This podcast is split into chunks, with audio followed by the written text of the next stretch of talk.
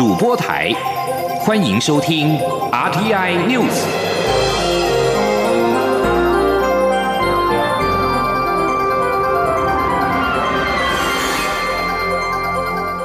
听众朋友您好，欢迎收听这节央广主播台提供给您的 RTI News，我是张顺祥。敦睦舰队成员确诊武汉肺炎 （COVID-19），防疫作为引发外界议论。国防部表示，为了使国人了解调查进度，澄清错误的资讯，国防部今天二十三号开始，每天会召开海军敦睦支队远讯染疫调查进度说明记者会。事实上，中央流行疫情指挥中心二十二号更新，海军敦睦舰队二十八名成员确诊武汉肺炎，海军的防疫作为引起了外界的质疑。敦睦舰队磐石舰疫情又扩大，中央流行疫情指挥中心在二十二号公布新增一例 COVID-19 武汉肺炎的确诊病例，而这一名新确诊者就是日前公布一采阴性，而且体内有抗体的个案。指挥中心的专家咨询小组召集人张尚纯表示，抗体跟病毒共存情况少见，但这代表病毒量正逐渐降低，传播力也跟着递减。记者郑祥云、肖兆平的采访报道。海军敦睦舰队磐石军舰又有 COVID-19 武汉肺炎确诊病例。中央流行疫情指挥中心二十二号表示，这是一名二十多岁的实习生，他在三月二十三号，也就是在航行期间出现发烧、咳嗽、丧失味觉等症状，不过吃药后都有改善。而在进入集中检疫所后，虽然是一采阴，但出现鼻塞、嗅觉异常状况。十九号再采一次后。确认染疫，指挥中心指挥官、卫生福利部部长陈时中表示，敦睦舰队群聚案件目前已经有二十八人确诊，相关接触者以及疫调都持续进行中。他说，磐石号里面总共有二十八人确诊，那卫生单位现已掌握接触者，哈，现在是六百九十二人，哈，其中四百四十六人为居家隔离的对象。两百四十六人为自主健康管理的对象。指挥中心专家小组召集人张尚纯进一步表示，新增的确诊者其实就是二十号公布有验出抗体反应的个案。外界关注，既然有抗体且一采阴性，为何会二采阳性？张尚纯解释，抗体出现后，病毒量就开始下降，会有时阴时阳的结果，就代表病毒量已经转低，传播力也跟着递减。他说：“那在这样病毒量很低的时候，呃，也往往就是不容易再把病毒培养出来哈。那病毒不容易培养出来，当然有很多的状况会呃造成我们病毒容不容易培养出来。不过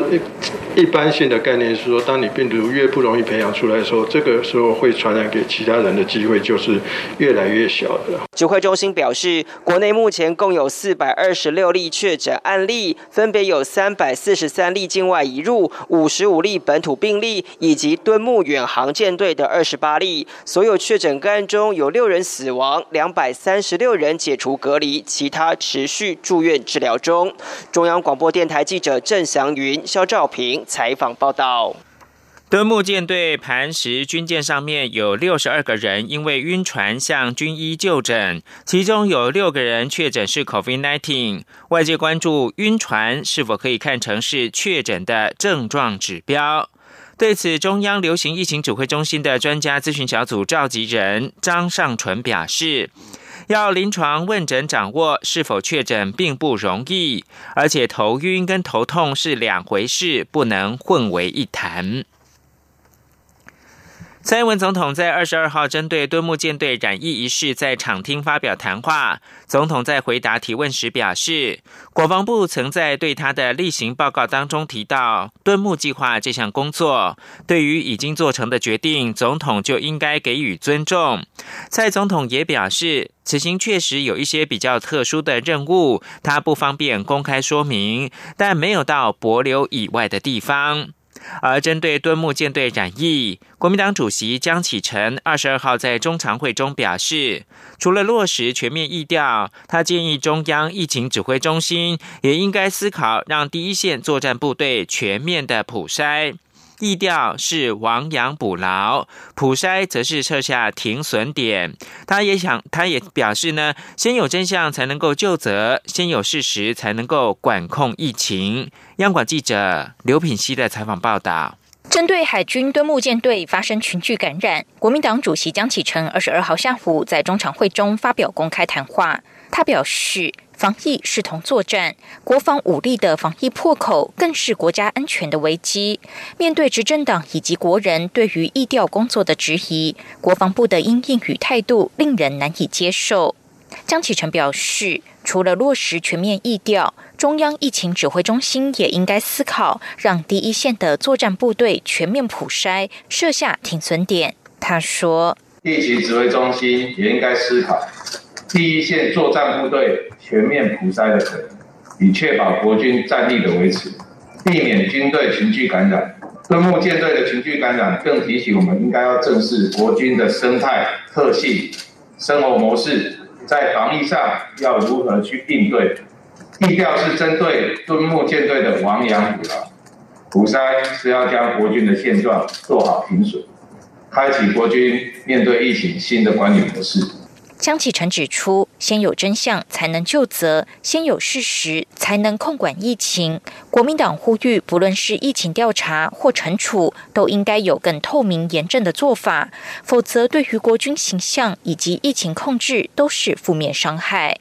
江启臣强调。防疫优先，国安第一，病毒才是我们共同的敌人。国军的疫情控管不但攸关国家安全，更关系着全民的防疫成果。此时此刻，应该要完善疫调，以防疫为最优先考量，才能进一步精进改善国军的管理文化，避免憾事再次发生。央广记者刘聘熙在台北的采访报道。二零一九冠状病毒疾病在全球各地的经济冲击逐渐的浮现，而在台湾三月的失业率继续上扬，工时没有达到三十五小时，大增三点五万人。行政院主计总处公布三月的失业率是百分之三点七二，较上个月上升零点零二个百分点。主计总处分析，二零一九冠状病毒疾病疫情持续，对于失业率、减班休息影响都已经是逐渐的显现。尤其三月份，因为经济因素，工时没有达到三十五小时，就业人数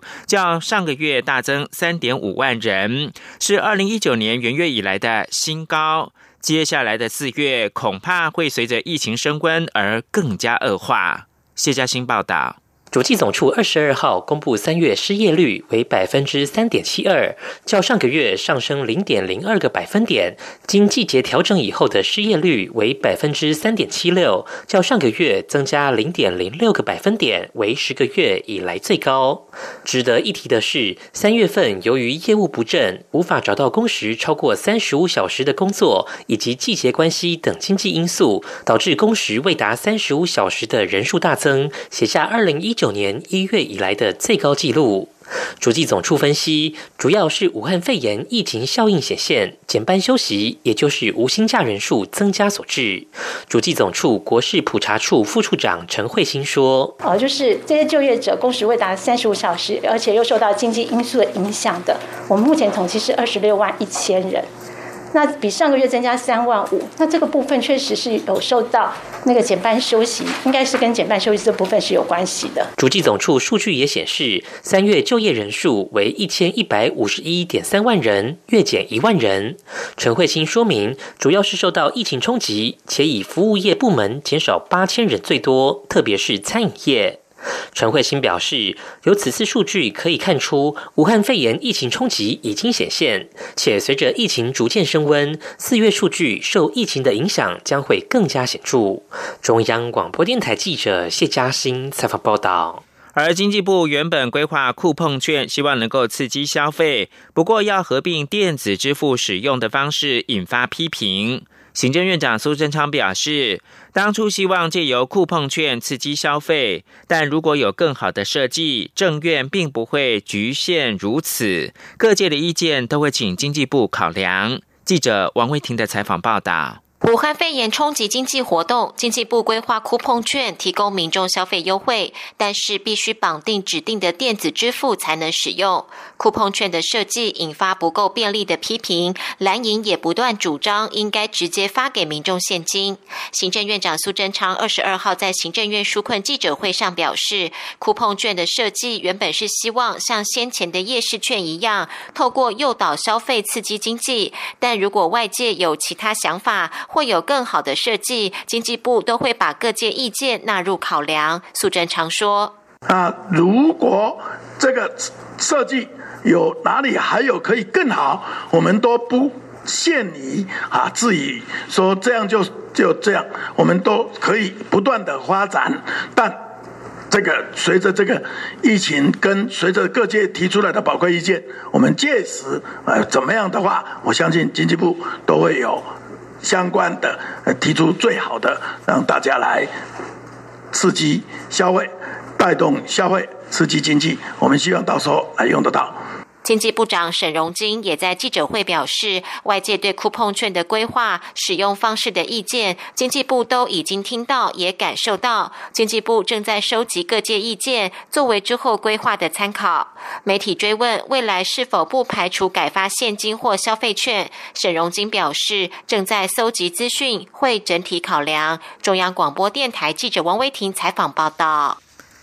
针对库碰券的规划，经济部在二十二号表示，两千零八年金融海啸的时候，政府发放消费券刺激经济，不仅成效不彰，甚至产生了替代消费的效果。因此，库碰券不会采取同样的方式来推动。经济部表示，现阶段因为还在疫情当中，最重要的工作就是纾困，透过发放现金协助企业跟劳工稳定就业以及家庭。经济部。不说明刺激消费的相关措施，必须是等到疫情缓和之后才会执行。针对外界建议，库碰券政策应该调整，比较过去发放消费券的方式来执行。经济部明确的表示，不会采取跟过去相同的方式。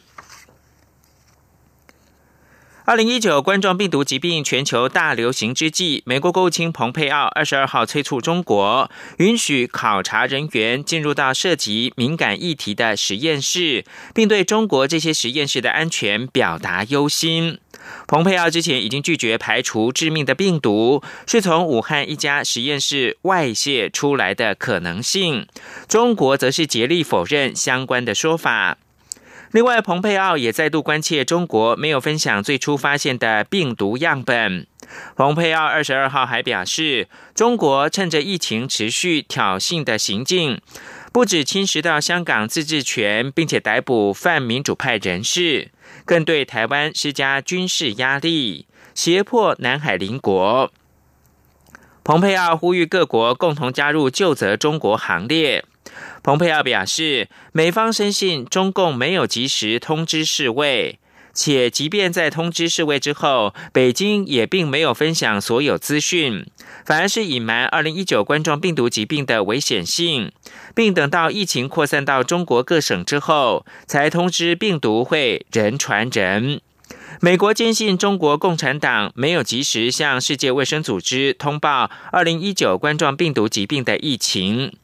另外一方面，蓬佩奥也再度抨击世卫组织，表示世卫秘书长谭德赛面对成员国没有遵守规定，未尽己所能公开消息。而世卫组织的秘书长谭德赛则是表示呢，世卫在元月三十号宣布重大公卫紧急事件的时候，二零一九冠状病毒疾病在中国以外只有八十二例确诊的病例，而且没有死亡案例，时间已经足够全世界来应应。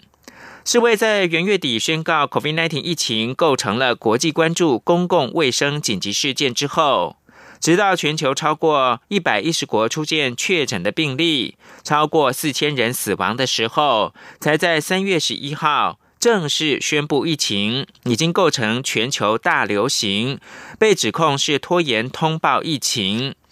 谭德赛二十二号下午在日内瓦记者会被记者提问：假设时光倒流的话，他是否会提早宣布全球大流行？两名专家先替谭德赛护航，表示是为完全依照国际卫生条例，依据紧急委员会的意见，在元月三十号就宣告国际关注公共卫生紧急事件，已经是世卫可以宣布的最高级别的紧急状况。谭德赛也紧咬元月三十号，表示当时中国以外地区只有八十二例确诊的病例，没有死亡的病例。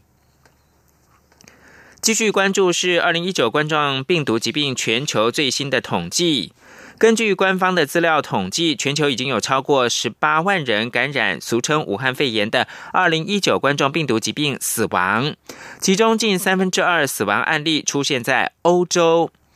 法新社在格林威治时间二十二号十七点四十分，也就是台湾时间的二十三号一点四十分，大概是五个小时之前统计，全球已经有十八万两百八十九人染疫不治，两百五十九万六千三百八十三人确诊武汉肺炎，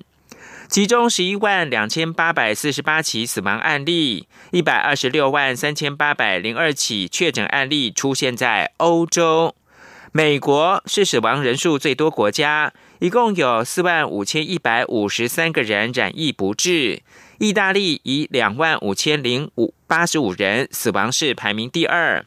西班牙两万一千七百一十七人病故，法国两万一千三百四十人丧命，英国则是有一万八千一百人因为武汉肺炎送命。这里是中央广播电台。大家好，我是卫福部新口司司长盛立忠。今天告诉大家如何应对疫情的压力，请记得戴口罩、勤洗手。每天观看疫情新闻，建议不要超过三十分钟，以免增加焦虑感。多运动，吸收防疫知识，多跟亲友联系，互相鼓励。只要全民合作，一定能战胜疫情。感到焦虑、沮丧时，可拨打一九二五安心专线，接受专业的协助。有政府，请安心。资讯由机关署提供。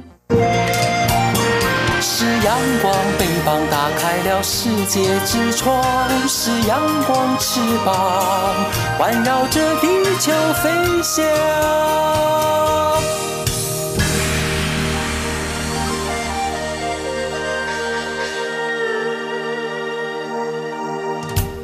现在是台湾时间清晨的六点四十七分，我是张顺祥，继续提供新闻。美国一名高阶将领二十二号表示，美军没有掌握任何迹象显示北韩领导人金正恩已经丧失统御能力，对北韩的军队失去控制。法新社报道，美国的参谋首长联席会议副主席海顿说，金正恩依然完全掌控北韩核子能力以及北韩的军事部队。海顿也说，他没有掌握任何的情报可以证明或者是否定金正恩病重的相关报道。针对大陆委员会决定依据《两岸人民关系条例》开罚来自台湾却任职于上海东方卫视的白宫记者张金义，国家通讯传播委员会 NCC 二十二号证实。陆委会已经将此案移交给 NCC 依法执行，NCC 将在下个星期成立专案小组审理。记者吴丽君的报道。美国白宫记者张敬义八号在美国总统川普举行的疫情记者会上回应川普询问来自哪里时，宣称他来自台湾，回避他在直属上海市委及上海人民政府的中共党政媒体东方卫视任职的身份，引发两岸网友热议。为此，陆委会十七号认定张敬义违反《两岸人民关系条例》第三十三条第二项。台湾人民不得于中共党政军机构任职的规定，将依法开罚新台币十万元以上五十万元以下罚还。不过，当时尚未决定是由通传会 NCC 还是文化部依法执行。对此，NCC 主任秘书肖其宏二十二号证实，陆委会已将此案移交给 NCC，NCC 则将于下周成立专案小。组审理，他说，陆委会这整个案子现在是已经指定，或者说已经移交到我们这里来处理。那那后续我们会组一个小组，然后也会邀请陆委会来参加，然后共同来审查，那看后续怎么处理。肖启宏也说明，此案并非 NCC 主管的广电三法适用对象，而是法律的特别规定。他说：“这个不在我们所谓的广电三法里面，但是这个就是法律的特别规定。那《两岸人民关系条例》三三条这边有所谓指定商量其他相关机关来处理。那他现在已经移交到通传会，通传会就会负责去处理这个案子。”肖启宏表示，未来小组成立后，还是会依据《两岸人民关系条例》第三十三条第二项来执行。至于会不会罚？罚或罚多少额度，则由小组审理后提交 NCC 委员会来决定。而审理期间会不会要求张金义本人到会说明？肖其宏则指出，说明的方式很多，会由小组选择适当的方式来处理。但面对张金义人不在台湾，如何开罚？肖其宏也说。只要他本人户籍还在台湾，就不是问题。中国电台记者吴丽君在台北采访报道。民进党二零二零大选之后持续的深耕连江县，也就是马祖。民进党中执会在二十二号通过了重新设立连江县入党审查委员会，这也是民进党魁违十二年之后再度成立入审会，让县党部有机会插旗马祖。并且由二零二零竞选马祖立法委员失利的中国事务部副主任李问担任召集人。李问表示，期待能够顺利完成民进党地方党部最后一块拼图。记者刘玉秋的采访报道。蔡英文总统二零二零大选在金门连江拿到两成选票，创下纪录。而大选后，民进党持续深耕连江县，开拓艰困选区。为了积极筹备地方党部，民进党中执会二十二号通过重新设立连江县入党审查委员会，让连江县入党审查委员会获得新生。回归十二年后，重新插旗马祖。民进党发言人薛成义转述中执会决议指出，中执会通过连江县入党审查委员会的改聘委员名单，并由二零二零竞选马祖立委失利的中国事务部副主任李混担任召集人。另外，我们会中也通过了改聘林火梦、李问、吴明忠、蔡家荣、曹明勋、曹成银、刘毅为连江县入党审查委员会的委员，并由李问担任召集人。李冠则是发出新闻稿指出，感谢中指会支持马祖党部发展，相隔十二年再度成立入审会，他期待顺利完成民进党地方党部最后一块拼图。李问说，前总统陈水扁执政时期曾经设立连江县入党审查委员会，但二零零八年后多年未实际运作。今年立委选举过后，民进党在马祖积极招收党员，涉及连江县党员，从选前大约五人，选后已超过一百人申请入党。李问表示，连江县入党审查委员会多年停摆后新生，是马祖政党政治历史性的一步。未来以民主程序选出新任党职干部后，地方党部即正式成立。届时会有更多重要的地方党部干部亮相，为马祖乡亲服务。不过，李问也指出，他会根据两千年金门县党部成立时的经验，单独举办党职选举。未来连江县党部第一届党员大会暨党职选举，不会赶在五月二十四号全国地方党职选举共同举办，将择其单独办理。中广电台记者卢秋采访报道。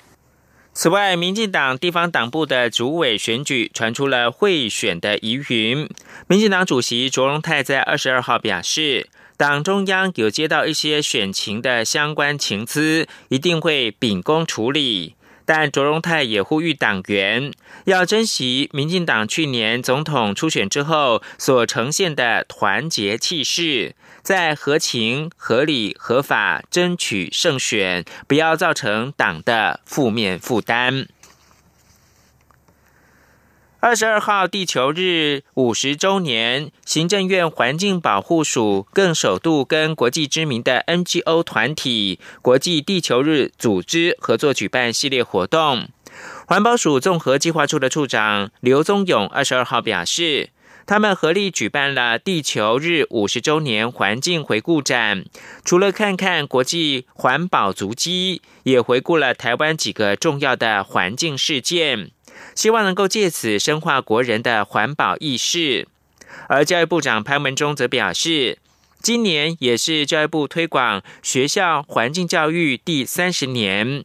教育部将以新环境教育发展为理念，鼓励全国的师生以生活实验的方式，在校园或者是社区参与相关的服务，具体的实践保护地球行动，让台湾能够接轨联合国的永续发展目标。请听央广记者陈国维的采访报道。世界地球日五十周年，教育部长潘文忠在教育部部汇报提到，走过半世纪，有关环境的挑战与日俱增。这不只是全球共同关注的议题，国际间也以气候行动作为今年世界地球日的主轴，期盼各国能正视气候危机。潘文忠指出，今年也是我国推展学校环境教育第三十年，教育部将以新环境教育发展为理念，培养学生永续教育的素养，这是非常重要的教育目标。配合十二年国教课纲的上路，教育部也借由政策的引导，除了放宽校定课程的时数，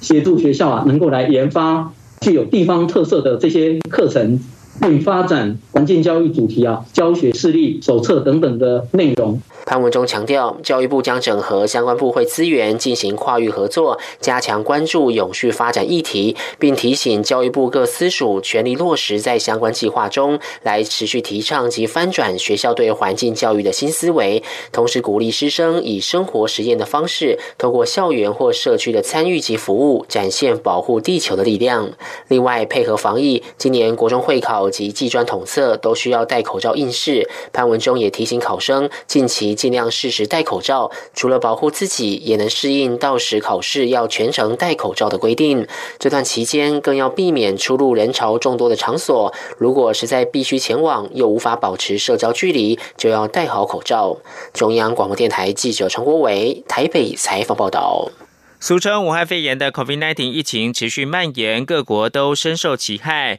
移民署表示呢，二十二号正值世界地球日五十周年，人类如何永续生存、共同防疫的议题格外重要。为了响应这个主题，慈济基金会职工们也提供了移民署近四百份的素食便当，希望能够推广斋戒、爱心、祈福、防疫。国际新闻。欧洲联盟的成员国领袖二十三号召开视讯峰会，聚焦财政复苏的政策。先前南欧国家倾向联合发行新型冠状病毒债券，但是遭到德国、荷兰的反对。二十三号是否能够达成共识，或者是推出折中的方案，受到瞩目。欧元区各国政府在四月九号。达成五千四百亿欧元，折合新台币是十七点六兆元的紧急借贷计划，可用于因应疫情短期冲击。现在各国需要达成共识的议题，就是关于欧洲复苏基金。自从疫情在欧洲大陆蔓延以来，欧洲会员国在以一致立场对外方面遇到难题。继一开始禁止出口医疗设施增值之外，现在财政措施方面更是出现了重大的分歧。最后提供给您是，由于油价反弹，加上投资人期待将有更多刺激经济措施来应应这一波二零一九冠状病毒疾病冲击，欧洲主要股市二十二号收涨。金融时报白种股价指数上扬一百二十九点，或百分之二点三，以五千七百七十点作收。法兰克福 DAX 三十指数上涨一百六十五点，或百分之一点六一，收在一万四百一十五点。巴黎 CAC 四十指数上涨了五十四点，或百分之一点二五，收在四千四百一十一点。在美国华尔街股市表现方面，是道琼涨了近百分之二。上涨四百五十六点，是百分之一点九九，收在两万三千四百七十五点。标准普尔指数上涨六十二点，或百分之二点二九，收在两千七百九十九点。纳斯达克指数上涨了两百三十二点，或百分之二点八一，收在八千四百九十五点。以上新闻由张顺祥编辑播报。